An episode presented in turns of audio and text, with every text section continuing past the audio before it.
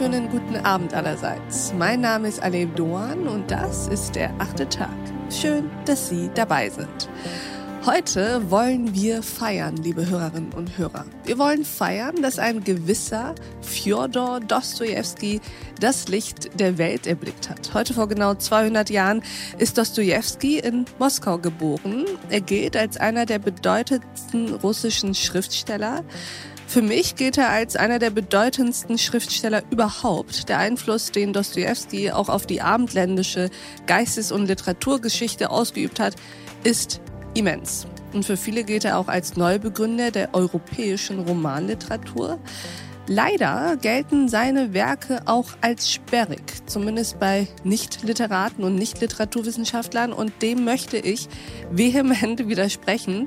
Das tue ich aber natürlich heute hier nicht alleine. Ich tue das mit einem Mann, der uns von dem Menschen Dostoevsky, dem Autoren und dem Werk erzählen wird und auch davon, weshalb dieses Werk noch bis heute wirkt nicht nur seine Entstehungszeit um die 1860er Jahre seziert und erklärt, sondern auch unsere Gegenwart hier und jetzt. Und vor allem wird er uns auch erklären, wie man diesen Mann und sein Werk eigentlich übersetzt. Herzlich willkommen im achten Tag, Alexander Nitzberg. Ja, ich grüße Sie, Frau Doan, und freue mich, dabei sein zu dürfen. Ich freue mich auch ganz besonders. Herr Nitzberg, würden Sie sich uns ganz kurz vorstellen? Ja, ähm, ich bin Alexander Nitzberg und ich bin ein Schriftsteller, Dichter und Übersetzer und ich bin gebürtiger Russe, bin dort 1969 zur Welt gekommen in Moskau und äh, lebe seit meinem zehnten Jahr im westlichen Ausland und seit äh, geraumer Zeit in Wien. Und äh, ich bin selber Lyriker, schreibe Gedichte, habe vier Gedichtbände geschrieben und Seit einiger Zeit ist es aber so, dass ich fast mehr übersetze, als ich selber schreibe. Und ich habe sehr viele Bücher aus dem Russischen übersetzt. Lyrik, Dramen und auch Romane und von Dostoevsky speziell ist das jetzt meine zweite Übersetzung. Ich hatte zuvor schon mal den Spieler übersetzt und jetzt die neue Übersetzung ist der Doppelgänger. Und genau damit wollen wir mal anfangen. Pünktlich zum Jubiläum haben Sie eben den Doppelgänger neu übersetzt. Lassen Sie uns doch dem Autoren Dostoevsky über sein Werk nähern, zumindest es versuchen. Worum, für alle, die es nicht wissen, worum geht es in der Doppelgänger? Also im Doppelgänger geht es, wenn man den Plot erzählen will, darum, dass ein Mensch, ein Titularrat, also ein Beamter, ein kleiner Beamter namens Golyatkin, der eigentlich nicht wirklich vorankommt, weil er immer so zögerlich ist und auch sich wahrscheinlich zu viele Gedanken macht. Er begegnet äh, eines schönen Tages plötzlich seinem eigenen Doppelgänger in einer sehr dramatischen Situation, weil er nämlich gerade auch von einem Tanzball, er wurde gerade hinausgeworfen. Auf diesem Ball wollte er eigentlich die Tochter seines Schutzpatrons quasi umwerben. Er hat hohe Ambitionen, er hat durchaus hohe Ambitionen, aber er kommt damit nicht voran und jetzt begegnet er plötzlich seinem Doppelgänger und äh, dieser Mensch schaut nicht nur genauso aus, sondern er heißt auch genauso wie er selbst, äh, Jakov Petrovich Galyatkin und er wohnt auch äh, unter derselben Adresse und ausgerechnet dieser Doppelgänger hat großen Erfolg auf der ganzen Linie. Alles, was er anpackt, gelingt ihm und der eigentliche Golyatkin muss gewissermaßen mit ansehen, wie jemand, der er selbst sein könnte, alles schafft. Ihm gelingt einfach alles, während er selber eigentlich von allen nur noch ausgelacht und verstoßen wird.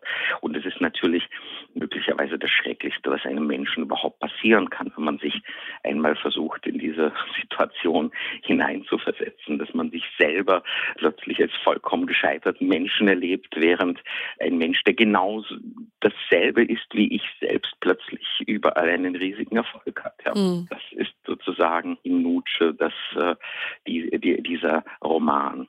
Sie haben eben schon zu Beginn ein bisschen was verraten, indem Sie gesagt haben, wenn man jetzt nur den Plot erklären würde.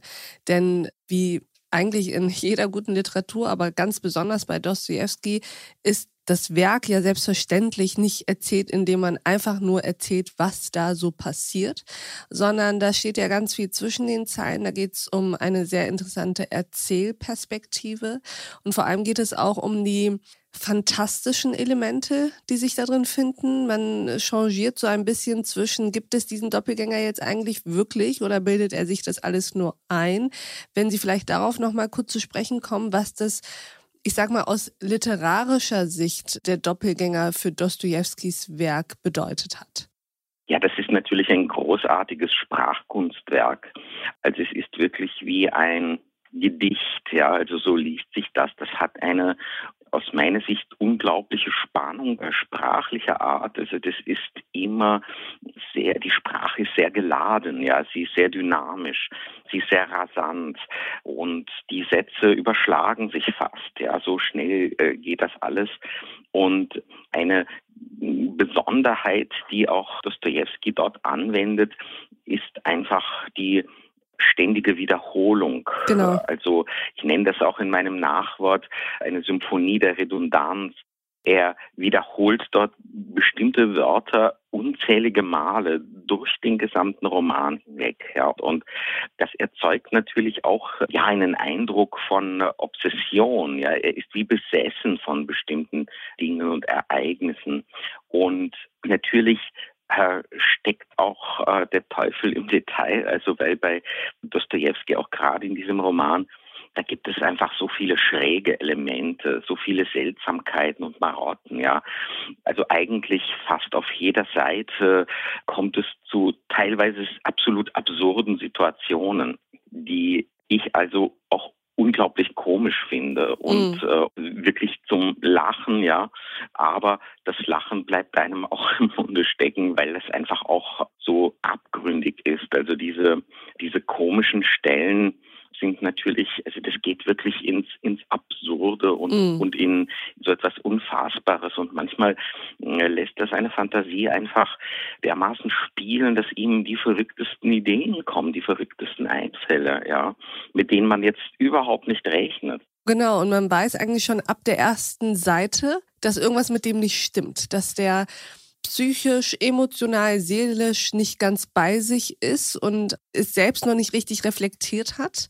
Das heißt, von der ersten Seite an gibt es dieses Drohszenario, dass dieser Mensch in einer extremen psychischen Identitätskrise schon steckt und man guckt ihm sozusagen dabei zu, wie er sich da immer weiter hineinmanövriert und gleichzeitig kann man sich von ihm auch nicht so richtig distanzieren, weil was mir, ich frage ich mich, wie Sie das sehen, was mir extrem aufgefallen ist, mal wieder seit langem Dostoevsky zu lesen, wie warm die Sprache ist. Was auch, glaube ich, mit dem Erzähler zu tun hat, der den Leser ja durchaus mit an die Hand nimmt und von unserem Helden spricht. Also man hat das Gefühl, man guckt gemeinsam mit dem Erzähler zu, wie sich unser Held so ein bisschen immer weiter ins Verderben hineinmanövriert. Ja, also dieses äh, Distanzieren, was Sie eben sagten, das ist so gar nicht Dostojewskis Ding. Also bei ihm gibt es eigentlich keine Distanz also zu keiner Person eigentlich. Das ist auch was ganz Besonderes. Man schaut wirklich hinein und auch durch die Augen dieser Person. Das ist das, was sich später dann in der modernen Literatur zum personalen Erzähler hin entwickelt. Also wenn auch die Ereignisse, die quasi dem Helden widerfahren, überhaupt nicht mehr sie werden nicht mehr von außen beurteilt, ja, oder irgendwie eingeordnet, ja, sondern werden einfach nur erlebt. Das fängt da schon extrem an.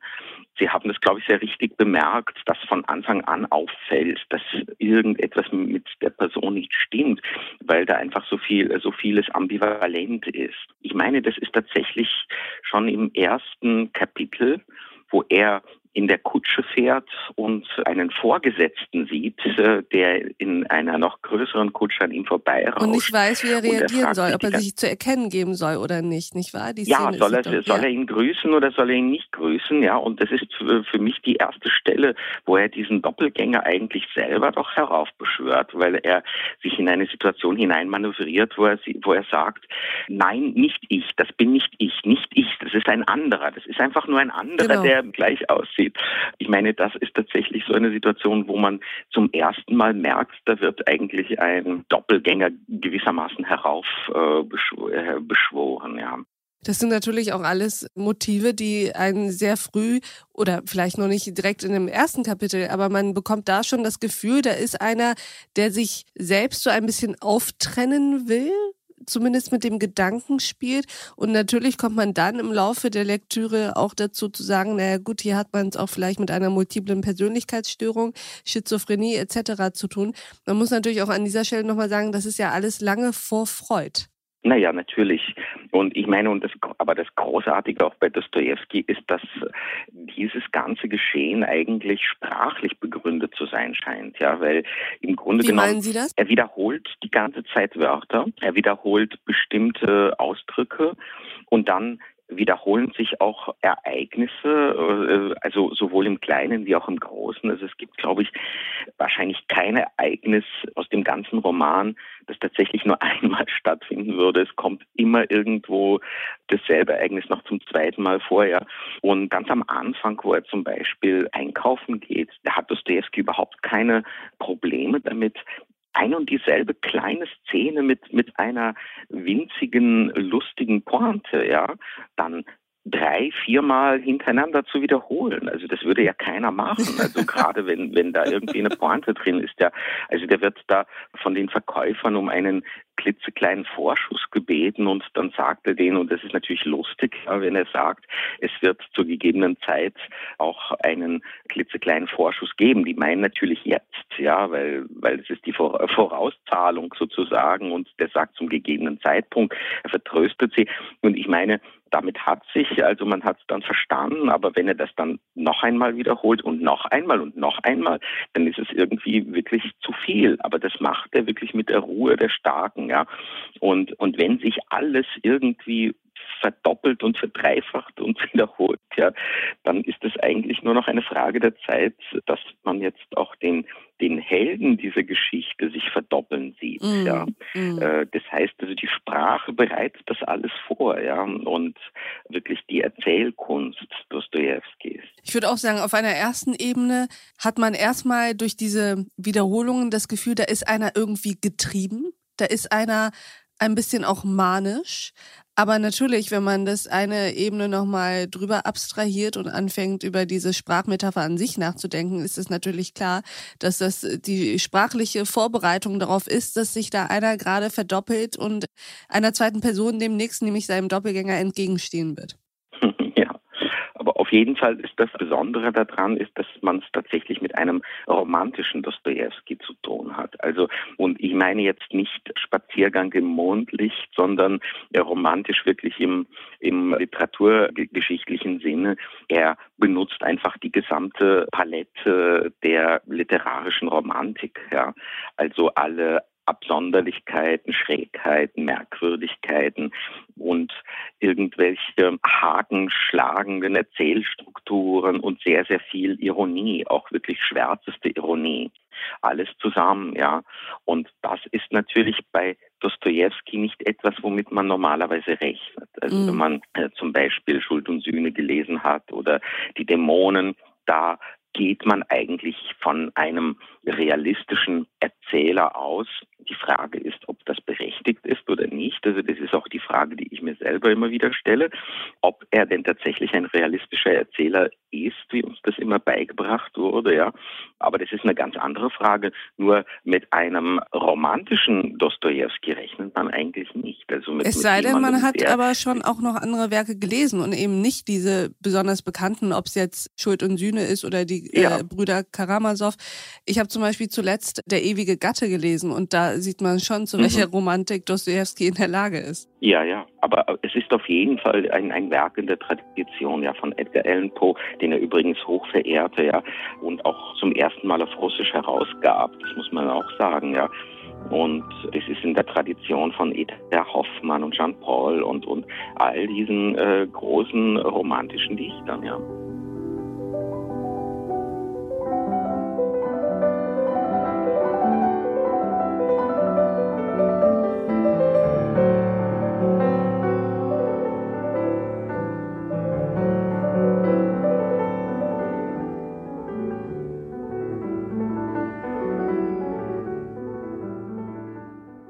Ich habe mal eine technische Frage. Warum übersetzt ja. man eigentlich neu? Ich meine, der Doppelgänger war ja natürlich schon übersetzt. Was ist da der Anlass zu sagen, wir geben eine, genau, wir geben jetzt nochmal eine Neuübersetzung heraus? Naja, das ist jetzt natürlich für einen Übersetzer nicht nur eine technische Frage. Das hat auch damit zu tun, dass man das Werk äh, von einer besonderen Seite her zeigen will. Also das ist im Grunde genommen dieselbe Frage, die Sie jetzt an mich stellen. Das ist dieselbe Frage, die man zum Beispiel an jeden Konzertpianisten stellen könnte. Ja, sagen Sie bitte, Frau Agerich, wie kommen Sie eigentlich dazu, Beethoven-Sonaten zu spielen? Weil zum Beispiel ähm, der Herr Barnbäum hat sie doch auch schon alle gespielt, ja, und, und so weiter. Oder Kempf, ja, der, der hat sie auch alle gespielt. Äh, wie kommen Sie jetzt dazu, auch Beethoven spielen zu? Also Literatur, wie jede Kunst, äh, Literatur lebt von Interpretation. Und Interpretation meine ich jetzt nicht die schulmäßige, wie man sie im Deutschunterricht macht, also interpretieren Sie einen Text, sondern ich meine tatsächlich auch, dass ein Stück weit so, dass man damit lebt. Ja, man, man, man Was meinen Sie damit, damit seinem, lebt? Man, man lernt das Werk in seinem Leben kennen. Man verinnerlicht bestimmte Elemente dieses Werks und trägt sie mit sich. Und das ist eigentlich so etwas wie eine gelebte Interpretation. Ja, man, man begegnet ihm immer wieder neu an verschiedenen Punkten seines Lebens, die auch mit unserer Erfahrung zu tun haben. Also wenn ich zum Beispiel daran denke, dass Soldaten im Ersten Weltkrieg mit Hölderlin in ihren Tornistern im, im Schützengraben gesessen sind. Ja, das ist zum Beispiel sowas.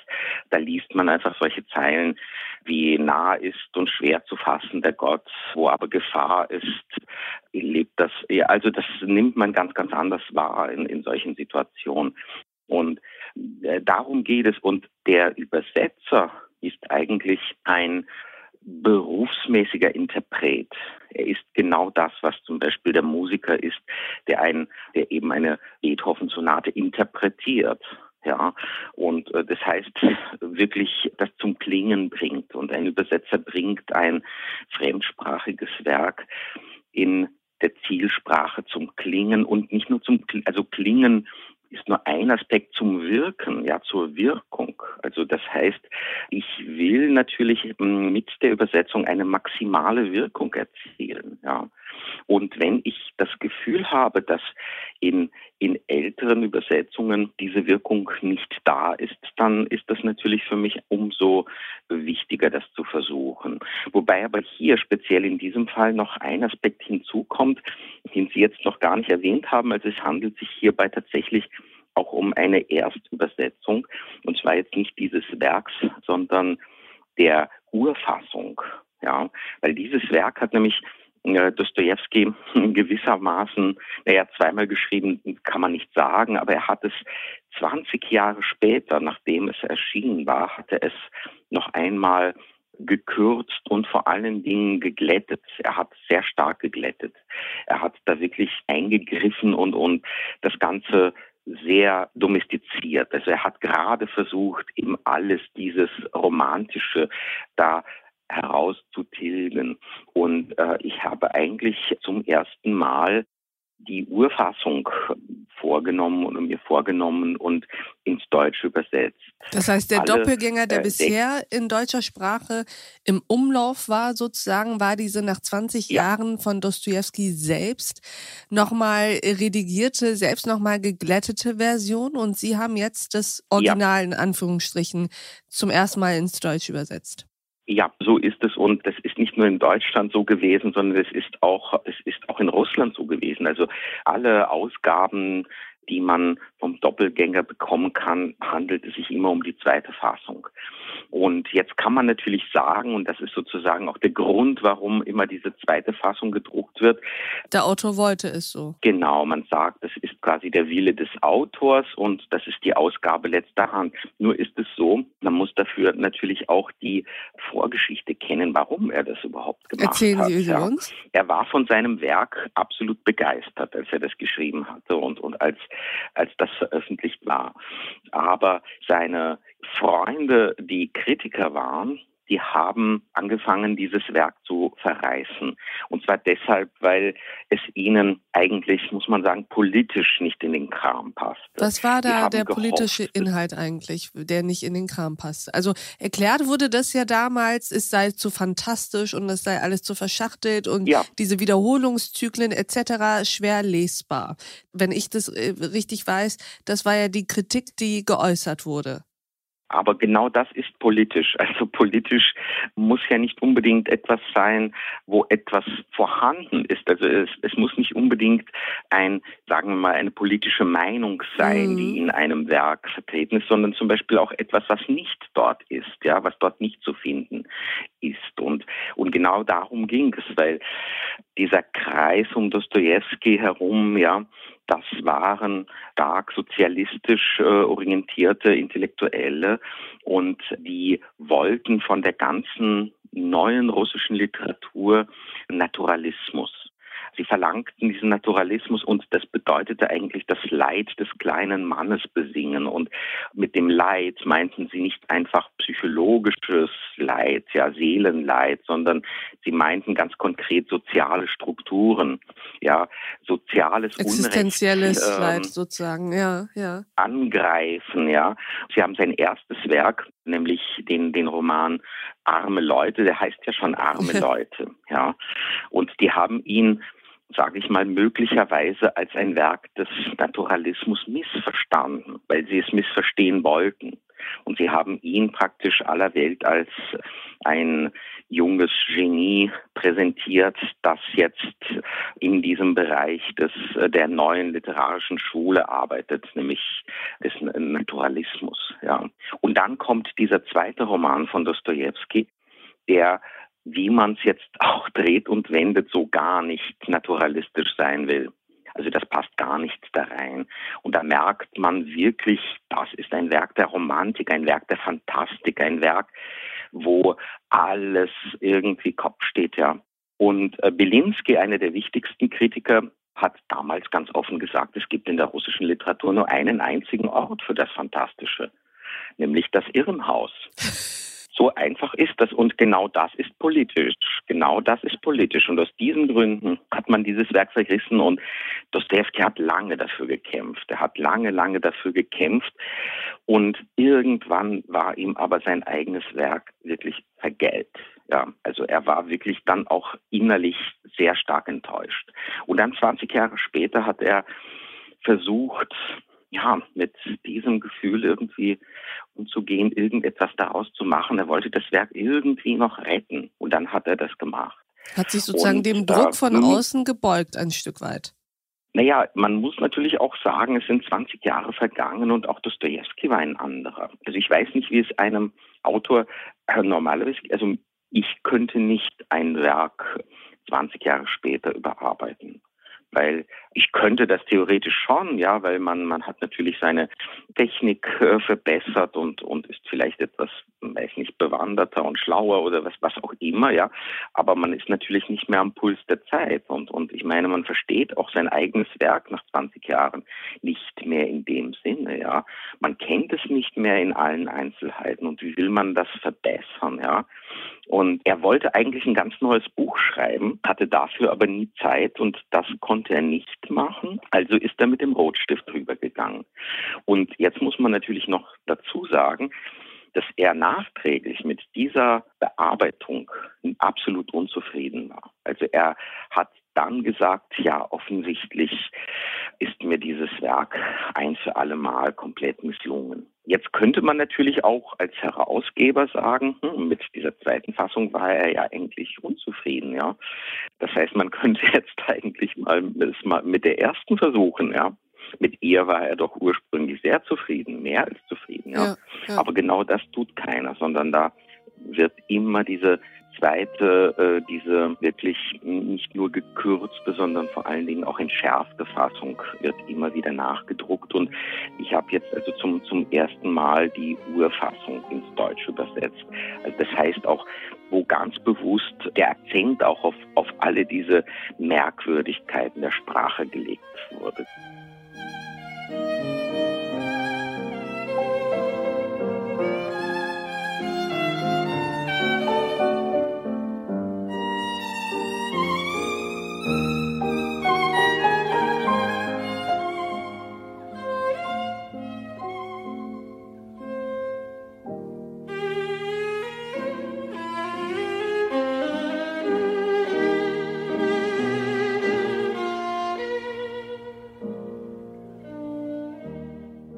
Sagen Sie uns mal, Herr Nitzberg, warum lohnt es sich gerade heute, den Doppelgänger zu lesen?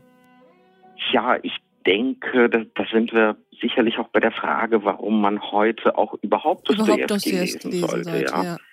Das ist ja etwas, womit Sie angefangen haben. Sie, Sie sagten ja, dass er für Sie nicht nur äh, einer der größten russischen Schriftsteller ist, sondern auch einer der größten Schriftsteller überhaupt. Und dem kann ich nur zustimmen. Dostoevsky ist einfach ein Phänomen, ja, und Dostoevsky ist etwas ganz Besonderes und mhm. zählt aus meiner Sicht wirklich zur Sozialisation eines jeden Menschen, sollte zählen, ja weil nachdem man Dostoevsky gelesen hat, ist man ein anderer Mensch. Man hat Wie einfach, meinen Sie das? Man hat die Abgründe hm. erlebt. Man verlässt so dieses wohlbehütete Sein und dieses wohlbehütete Denken, ja. Und auch gerade in unserer heutigen Zeit, wo sehr viele Menschen und auch gerade sehr viele junge Menschen wie ich das erlebe, sehr stark bevormundet werden. Mhm. Es gibt wirklich so etwas wie einen Konsens, ja. Und es wird ein unglaublicher Aufwand betrieben, um äh, die jungen Menschen an diesem gedanklichen Konsens teilnehmen zu lassen. Und jede Abweichung davon wird heute eigentlich immer stärker problematisiert. Also es wird einerseits, alle werden aufgefordert, kreativ zu sein und anders zu sein, aber wenn jemand tatsächlich anders ist, ja, oder etwas tut, was eben nicht zu diesem Konsens passt, dann wird er zunehmend angefeindet. Und bei Dostoevsky lernt man sozusagen den Menschen genau als, als so ein Wesen kennen, als ein Wesen, das sehr aus sehr, sehr unterschiedlichen, teilweise absolut extremen ja. Elementen zusammengesetzt ist. Und keine und nachvollziehbare Wesen, Logik immer hat. Mhm. Nein, und zwar aus dem einzigen Grund, weil, weil es ein Mensch ist. Richtig. Ja, als, es ist eben ein Mensch und als Mensch passt dieses Wesen in keine Schablone rein. Und dieses Wesen kann sich von jetzt auf gleich zu etwas entscheiden oder noch nicht mal entscheiden, einfach etwas tun, was vollkommen unsinnig ist, was völlig zerstörerisch ist, also was wirklich auch für sein weiteres Leben fatal ist, ja. Aber er hat trotzdem die Freiheit, das zu tun, weil er ein Mensch ist, ja. Und, und das ist, glaube ich, das ganz Besondere, dass man bei Dostoevsky mitbekommt, ich sage mal diese Falltiefe oder Fallhöhe, ja. Also im Grunde genommen, der Mensch kann einfach alles sein. Er kann sich zu den verrücktesten Dingen entscheiden und sie tun. Ja. Egal, ob und, er zwei Seiten äh, vorher noch so getan hat, als ob er ganz, ganz sicher so etwas nicht tun würde, nicht wahr? Ja, Dostoevsky bricht einfach sämtliche Strukturen auf. Er bricht alles auf, was uns einen Halt vortäuscht. Alles, was uns irgendwie, was uns glauben lässt, wir seien in einer sicheren Ordnung. Und das macht er mit einer unerhörten Dynamik, mit einer unerhörten Kraft. In der Tat. Was ich an Dostoevsky immer so spannend fand, ist, dass man auf der einen Seite diese extremen Gegensätze immer hat, auch in den Personen, also der Reiche und die Arme, der Mann und die Frau, der Gute und der vermeintlich Schlechte.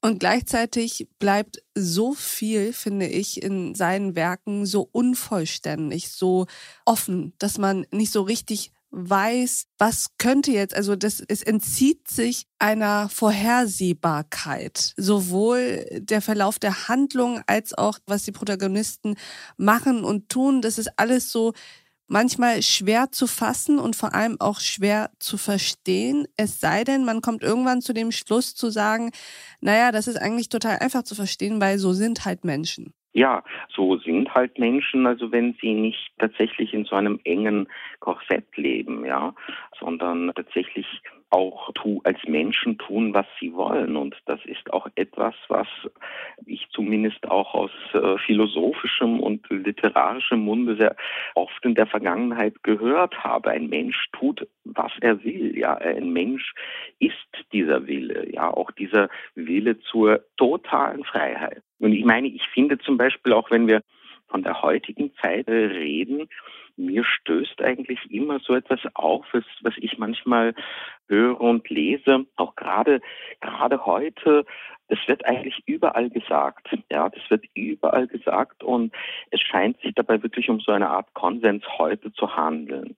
Die persönliche Freiheit endet dort, wo sie zum Beispiel, weiß nicht, das Strafrecht tangiert, ja, ja. Oder ja. die persönliche Freiheit endet dort, wo sie einen anderen Menschen trifft, äh, tangiert, mhm. ja. Die persönliche Meinungsfreiheit ist ein hohes Gut, aber sie endet dort, wo sie strafrechtlich relevant ist. Mhm. Und ich würde sagen, aus äh, Dostojewskis Sicht ist das vollkommener Unsinn, weil die menschliche Freiheit nirgends endet. Es gibt keine Grenze für diese, für diese Freiheit. Also weder strafrechtlich noch sonst. Es gibt Konsequenzen. Also das heißt, wenn der Mensch diese Schranken übertritt, dann muss er eventuell mit gewissen Konsequenzen rechnen. Also wie zum Beispiel Raskolnikow, wenn er die Alte umbringt. Oder andere Gestalten, die ja ständig Grenzen überschreiten. Aber das heißt eben nicht, dass die Freiheit dort endet, wo diese Grenzen sind. Ich verstehe, glaube ich, das, das, sehr gut, was Sie meinen. Und das halte ich für also gerade in unserer heutigen Zeit, wo das wirklich zum Konsens geworden ist, ich halte das für eine gefährliche Vorstellung letzten Endes. Worin ja, liegt denn da weil, die Gefahr? Naja, die Gefahr liegt genau darin, dass man den Menschen eigentlich nur frei innerhalb der ihm gesetzten Grenzen macht.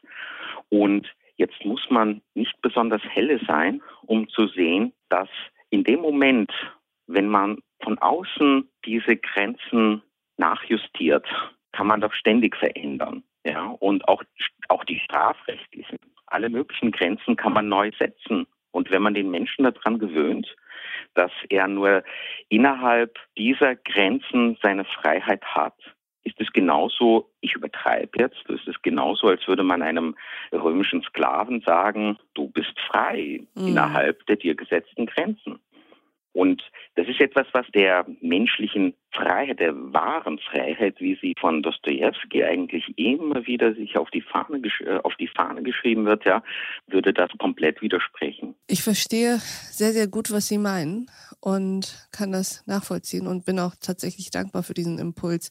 Ich habe gestern erst noch mit Kollegen darüber gesprochen, dass ich glaube, dass die am meisten unterschätzte Kompetenz in unserer Diskursfähigkeit im Moment Ambiguitätstoleranz ist. Und ich habe das Gefühl, dass man das ganz gut bei Dostoevsky lernen kann. Ja, äh, und das ist auch etwas, was ja zum Beispiel auch Literaturwissenschaftler wie Bachtin bei Dostoevsky festgestellt haben.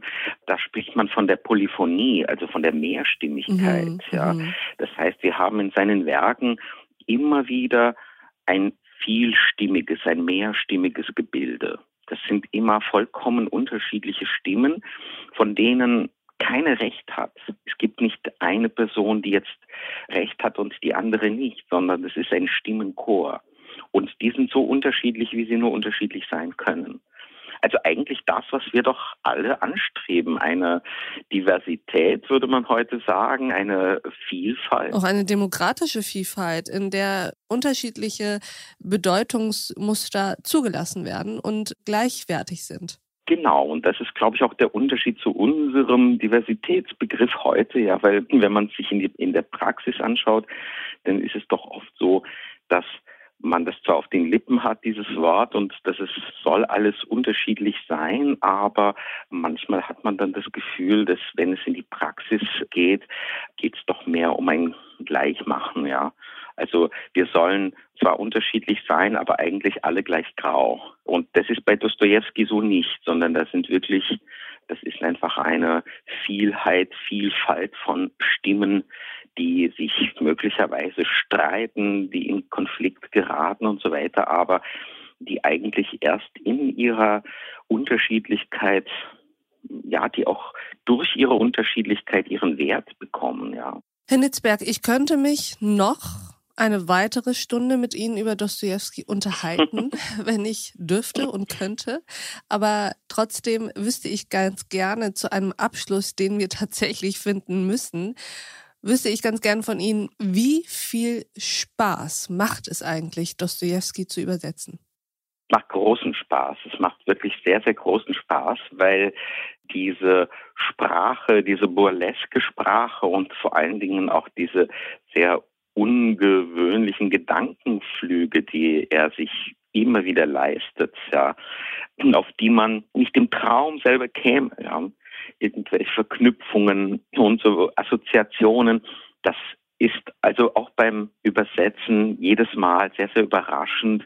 Und diese Überraschung im Deutschen nachzuerschaffen, ja, auch den deutschsprachigen Leser zu überraschen jedes Mal, das ist natürlich eine große, große Lust. Und ich würde sagen, mit einer großen, großen Lust ist dem nichts mehr hinzuzufügen. Wer jetzt nicht auf den Gedanken kommt, mal wieder Dostoevsky zu lesen, dem ist auch nicht mehr zu helfen. Lieber Alexander Nitzberg, vielen lieben Dank für dieses fantastische Gespräch und dass Sie bei uns im achten Tag waren. Ich danke Ihnen auch und es hat mich sehr gefreut. Und ja, leben wir weiter mit Dostoevsky. Unbedingt. Und ich danke auch Ihnen, liebe Hörerinnen und Hörer, fürs Mithören und Mitdenken. Und ich würde mich freuen, wenn wir uns im nächsten achten Tag wieder begegnen. Bis dahin, auf sehr, sehr bald. Ihre Alef Doan.